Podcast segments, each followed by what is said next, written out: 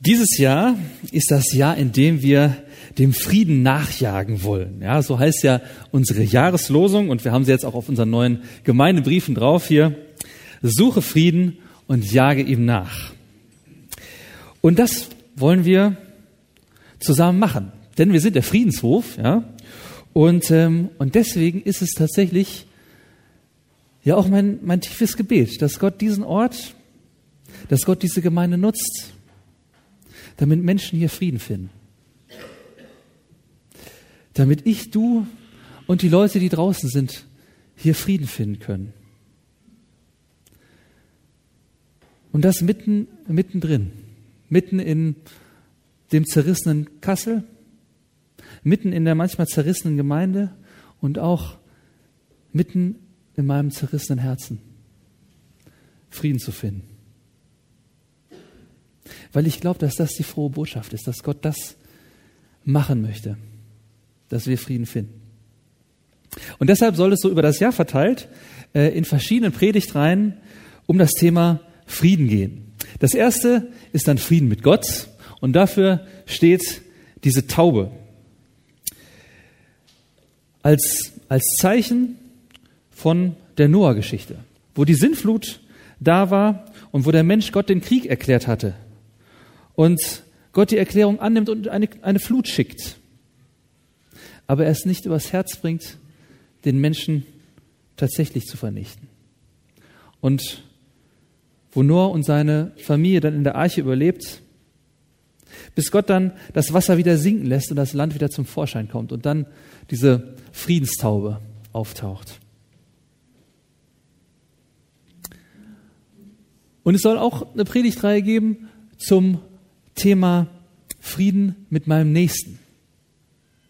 Dazu sollen diese geschüttelten Hände stehen. Oder auch Frieden mit meiner Umwelt. Da soll es ja, nach den Sommerferien drum gehen.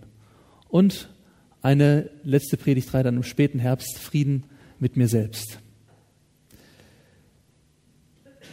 Frieden mit Gott. Das soll das erste Thema sein. Darum soll es jetzt so ein Stück in der Passionszeit gehen. Im Konflikt bin ich ja gerade mit Menschen dann, wenn sie nicht so reagieren, wie ich, das, wie ich mir das erhoffe oder wenn sie ja anders sind, als ich das erwarte. Wenn ich nicht zufrieden bin mit ihnen, liegt manchmal auch an mir selber, ja, aber ich bin überzeugt, dass das bei Gott, in der Beziehung zu Gott, oft ähnlich ist. Dass wir da in Konflikt mit ihm geraten, weil er anders reagiert, als wir uns das vorstellen, als wir uns das erhoffen und als ich das möchte.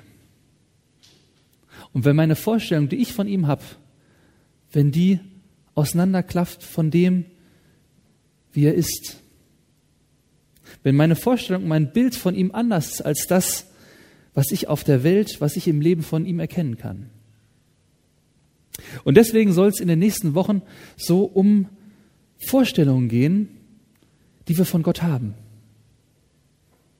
Um Gottesbilder. Jetzt steht ja in den zehn Geboten, du sollst dir kein Bildnis machen. Warum steht das da? Damit wir sie nicht anbeten und damit wir nicht unser Herz an sie hängen. Denn egal, was wir uns für ein Bild von Gott machen, es wird auf jeden Fall zu klein sein. Es wird nicht zutreffen. Es wird niemals ausreichen, um Gott zu beschreiben. Und ob wir wollen oder nicht, wir haben Bilder von Gott in uns drin. So ticken wir, dass wir Bilder brauchen, um uns Dinge zu erklären, um uns Dinge deutlich zu machen. Und die machen wir uns ganz automatisch. Und ich glaube, weil Gott uns kennt und weil er möchte, dass wir, dass wir Dinge begreifen können, hat er uns auch tatsächlich ein paar Bilder gegeben in der Bibel, die aber alle immer nur einen kleinen Teil beschreiben. Und die verschiedenen Bilder wollen wir uns jetzt in den nächsten Wochen einmal anschauen, ein paar von diesen Bildern herausgreifen, um sie mit den Bildern zu vergleichen, die wir in uns drin haben, um falsche Vorstellungen aufzudecken und ja, so, so Gott es schenkt, und wir es zulassen können, dass wir Frieden schließen können mit ihm. Frieden schließen können wie ja, Lieutenant Dan in dem Film, von dem wir eben gehört haben. Und das erste Bild, um das wir uns kümmern wollen, ist ja dieses klassische Bild von Gott, dem Vater. Ich finde, das ist ja für manche ein sehr zwiespältiges Bild irgendwie. Für manche einfach, weil sie sagen, das ist ein männliches Bild. Aber in der Antike, da war eben der Mann, war eben Familienoberhaupt und deswegen, deswegen ist das so. Aber klar, mit Attributen von männlich-weiblich kommen wir auch bei Gott nicht viel weiter. Es gibt in der Bibel auch das Bild von Gott als Mutter. Also das soll keinem Kummer machen, dass hier Gott als Vater beschrieben wird. Der Zwiespalt, finde ich, ist in der Regel eher ein anderer.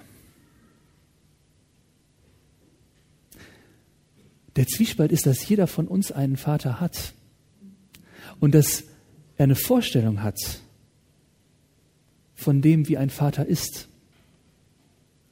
Und dass sich aber oft diese Vorstellung nicht mit dem deckt, wie ich mir Gott vorstelle.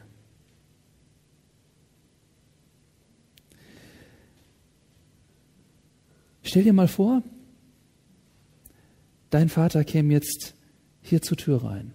Und vielleicht sitzt er ja auch hier. Was fühlst du ihm gegenüber? Was empfindest du? Vielleicht lasse ich einfach ein paar Sekunden Zeit, wo du die Augen schließen kannst und dir diesen Moment einmal vorstellen kannst.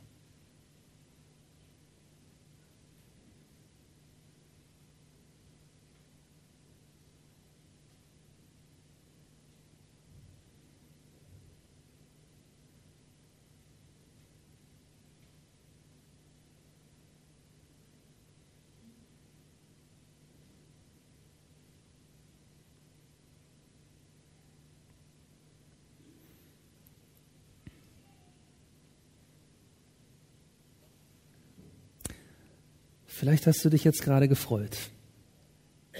Hast ihn innerlich in die Arme geschlossen.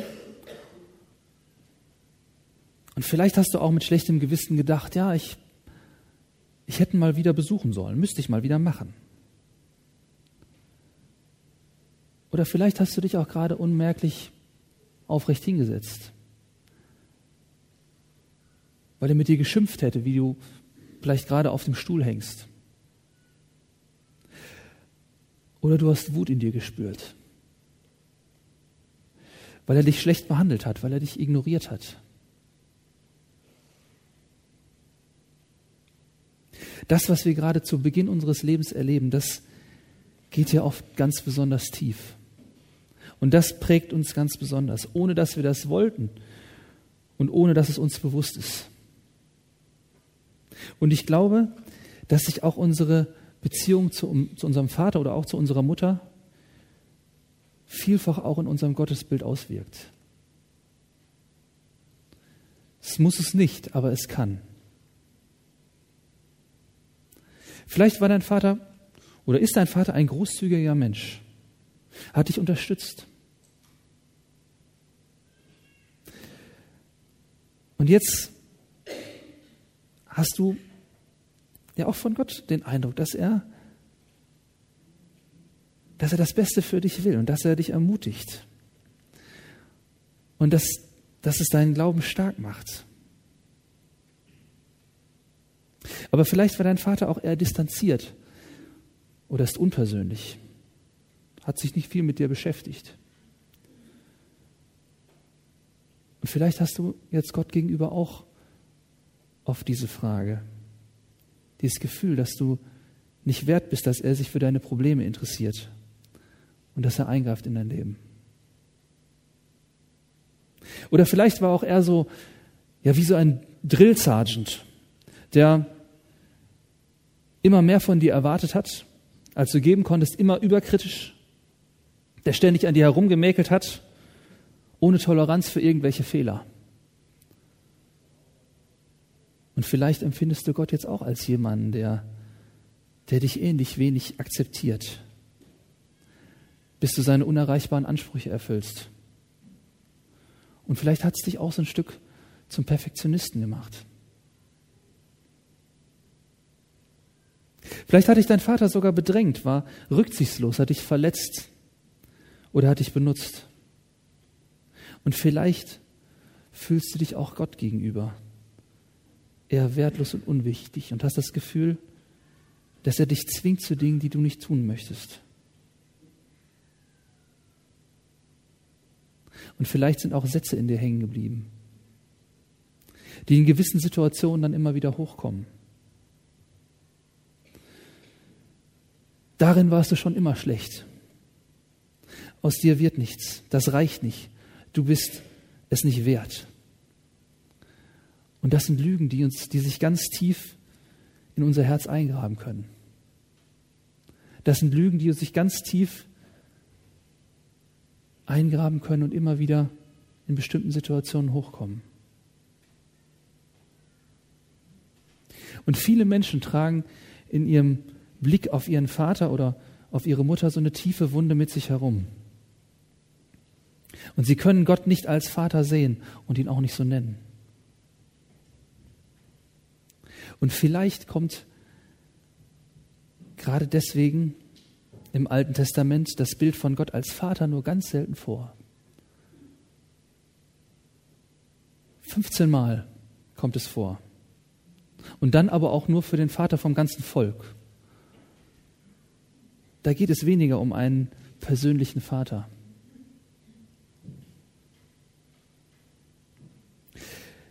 Es gibt so einen, so einen alten Spiritual.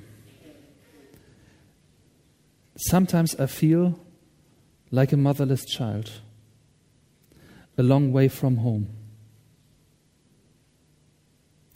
Das ist ein alter, ja, so ein alter Sklavensong, den ja vielfach die, die Sklaven damals gesungen haben. Manchmal fühle ich mich wie ein Waisenkind weit weg von zu Hause. Und vielleicht hält sich dieses Lied deswegen so hartnäckig, weil sich so viele Menschen genauso fühlen. Ohne Halt, ohne Heimat und eben auch ohne Eltern. Und jetzt kommt Jesus und sagt zu Gott, aber, lieber Vater, Papa, müsste man sagen. Völlig neu und völlig skandalös eigentlich. Das gibt's bis dahin nicht. Und nicht nur das, er sagt auch seinen Jüngern, dass sie ihn so nennen sollen, dass sie ihn persönlich als Vater ansprechen dürfen. Vater, geheiligt werde dein Name. Und Paulus übernimmt sogar dieses Papa. Und da steht in Römer 8 dieser Text.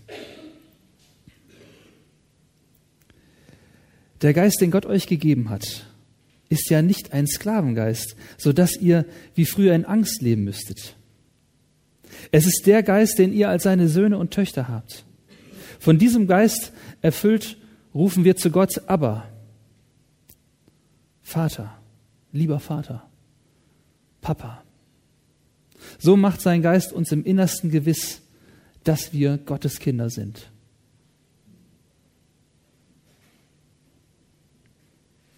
Ich habe oft gedacht, na ja, irgendwie ist ja jeder Mensch so Gottes Kind und hat ihn als Vater. Auf ganz, ja, ganz natürlich, ja, weil er alle geschaffen hat. Aber so wird in der Bibel mit dem Begriff doch nicht um sich geworfen. Es gibt eine einzige Stelle, wo man sagen könnte, im Epheserbrief, die man so deuten könnte, dass dieser Vaterbegriff für alle gilt. Aber ansonsten ist es, ist es ganz klar in der Bibel ein Ehrentitel. Ein Ehrentitel, dass wir ihn, ja, dass, dass wir seine Kinder sind und dass wir ihn Vater nennen dürfen. Ein unglaubliches Wunder für sein Volk und für alle, denen Jesus das ermöglicht, dass wir Vater sagen können. Und das zum Allmächtigen, zum ewigen Gott. Und dass wir ihn mit Papa ansprechen können. Das ist was Unfassbares. Und das ist was, was wir vielleicht im Blick auf unseren Vater oder auf unsere Mutter Stück für Stück vielleicht auch erst lernen müssen. Was wir mit Hilfe vom Heiligen Geist, wie es in dem Text steht, erst im Herzen lernen müssen, dass wir einen guten und lieben Vater haben. Warum nimmt Jesus gerade diesen völlig vorbelasteten Begriff?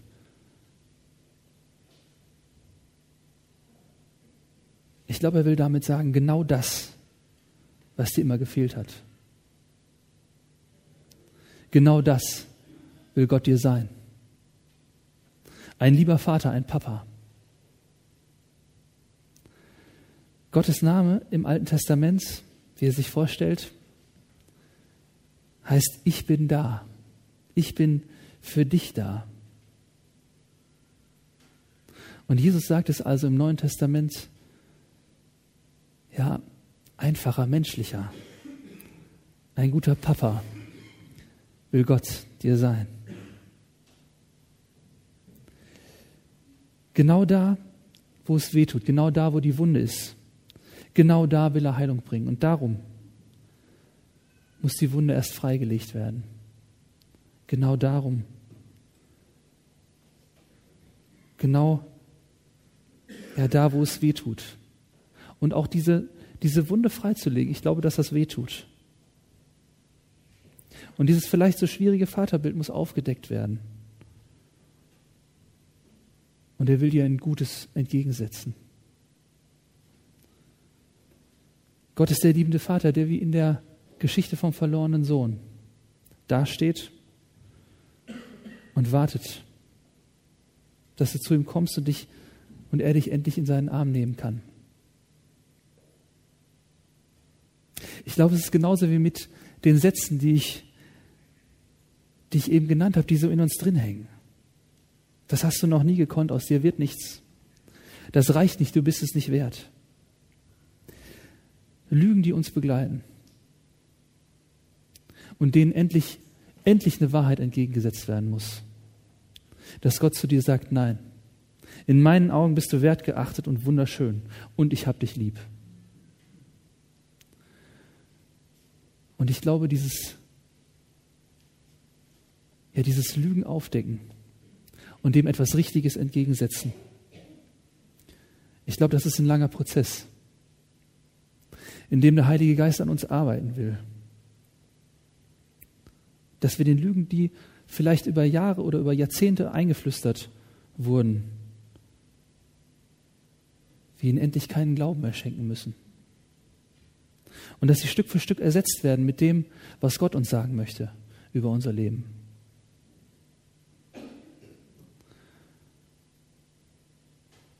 Und genauso will Gott uns vielleicht genau deswegen diese Lüge nehmen, dass wir niemals einen Vater haben werden. sondern dass er diese, dieser Lüge die Wahrheit entgegensetzt. Du wirst einen Papa bekommen. Ich will dein guter, dein liebevoller Vater sein. Und wenn du willst, dann werde ich dein Leben ab jetzt prägen. Ich möchte zwei Aspekte noch zu diesem Vers sagen. Warum dieses Bild vom Vater trotz dieser Vorbelastung, die da drin steckt, so tröstlich ist.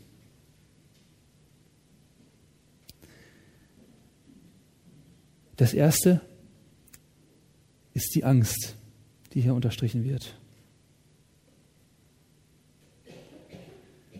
Die Angst soll ein Ende haben, weil sie unbegründet ist, weil wir einen Beschützer, einen Versorger haben.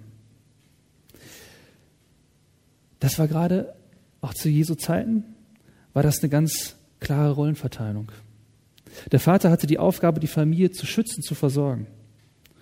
Und wenn du Gott als Vater hast, wer kann dann gegen dich sein? Wer kann, wer darf es dann wagen, dich anzurühren?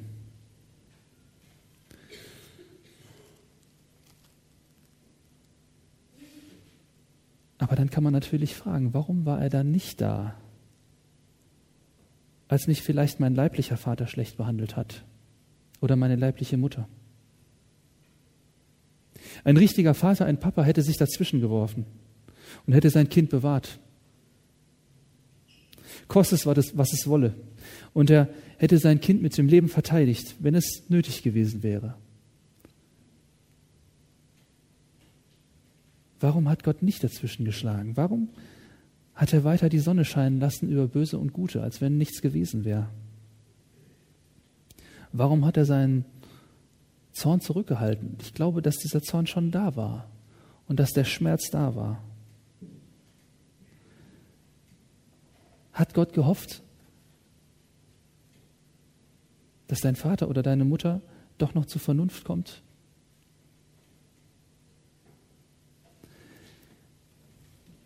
Ich will mir keine Antwort erlauben über diese Frage.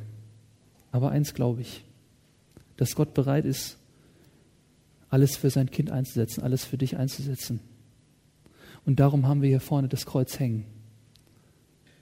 Dass er alles einsetzen möchte und dass er alles eingesetzt hat. Für dich und auch für deinen Vater und auch für deine Mutter.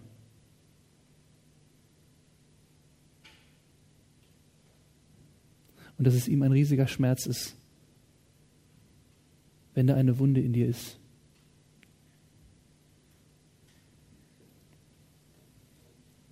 Du sollst angstfrei sein können. Du sollst frei sein von dem, was dich vielleicht ja schon so lange festhält. Er will dein Vater sein, dein guter Vater. Und das zweite finde ich, der zweite Aspekt, der da drin steckt, dass wir als seine Söhne und Töchter leben sollen, als Gottes Söhne und Töchter. Ich finde bei diesem Bild als Vater oder als Mutter, da muss man festhalten, dein Vater ist und bleibt auch dein Vater. Man kann Freunde kann man austauschen, man kann selbst Ehemann, Ehefrau kann man austauschen. Und man kann auch versuchen, den Vater zu ersetzen. Aber letztlich wird der leibliche Vater oder die leibliche Mutter immer auch ein Teil von dir sein. Und auch andersrum gilt das ja.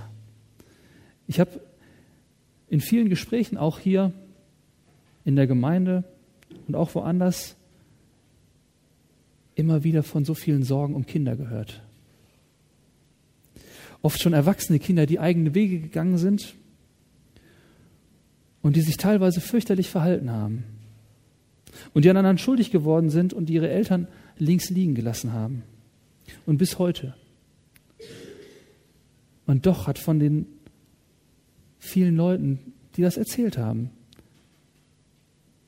keiner gesagt, das ist mir egal. Es ist halt ein Idiot sondern es war ein Schmerz. Es ist doch mein Kind und ich wünsche mir nichts mehr, als dass es zurückkommt. Dass es wieder Kontakt gibt, egal was es gemacht hat. Es ist doch mein Kind. Und ich glaube, dass Gott uns deshalb dieses Bild, diesen Vergleich wählt, weil es keine stärkere, weil es keine beständigere Beziehung gibt auf menschlicher Ebene als die zwischen Eltern und Kindern. Und dass er dir, wenn du dich entfernt hast von ihm, oder wenn ich Mist gebaut habe, wenn, wenn du dich von ihm entfremdet, entfremdet hast, wenn du ihn enttäuscht hast oder auch wenn er dich enttäuscht hat, zweifelst und trotzig und verzagt und zugleich dich von ihm fernhältst, dass er trotzdem sagt, du bist doch mein Kind.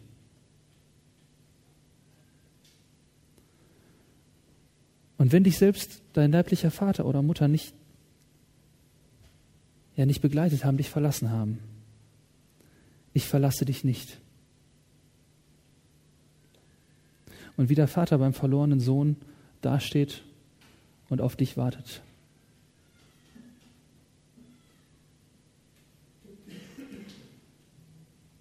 Und dann heißt es in, diesem, in dieser Geschichte vom verlorenen Sohn, und sie fingen an, fröhlich zu sein. Ich möchte beten.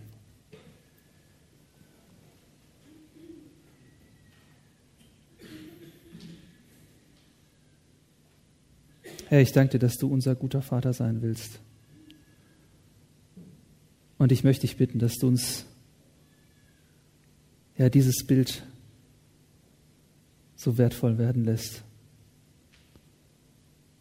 Und dass du uns frei machst von Angst und frei von dem, was wir vielleicht aus der Vergangenheit mit uns rumtragen. Danke, dass du uns liebst.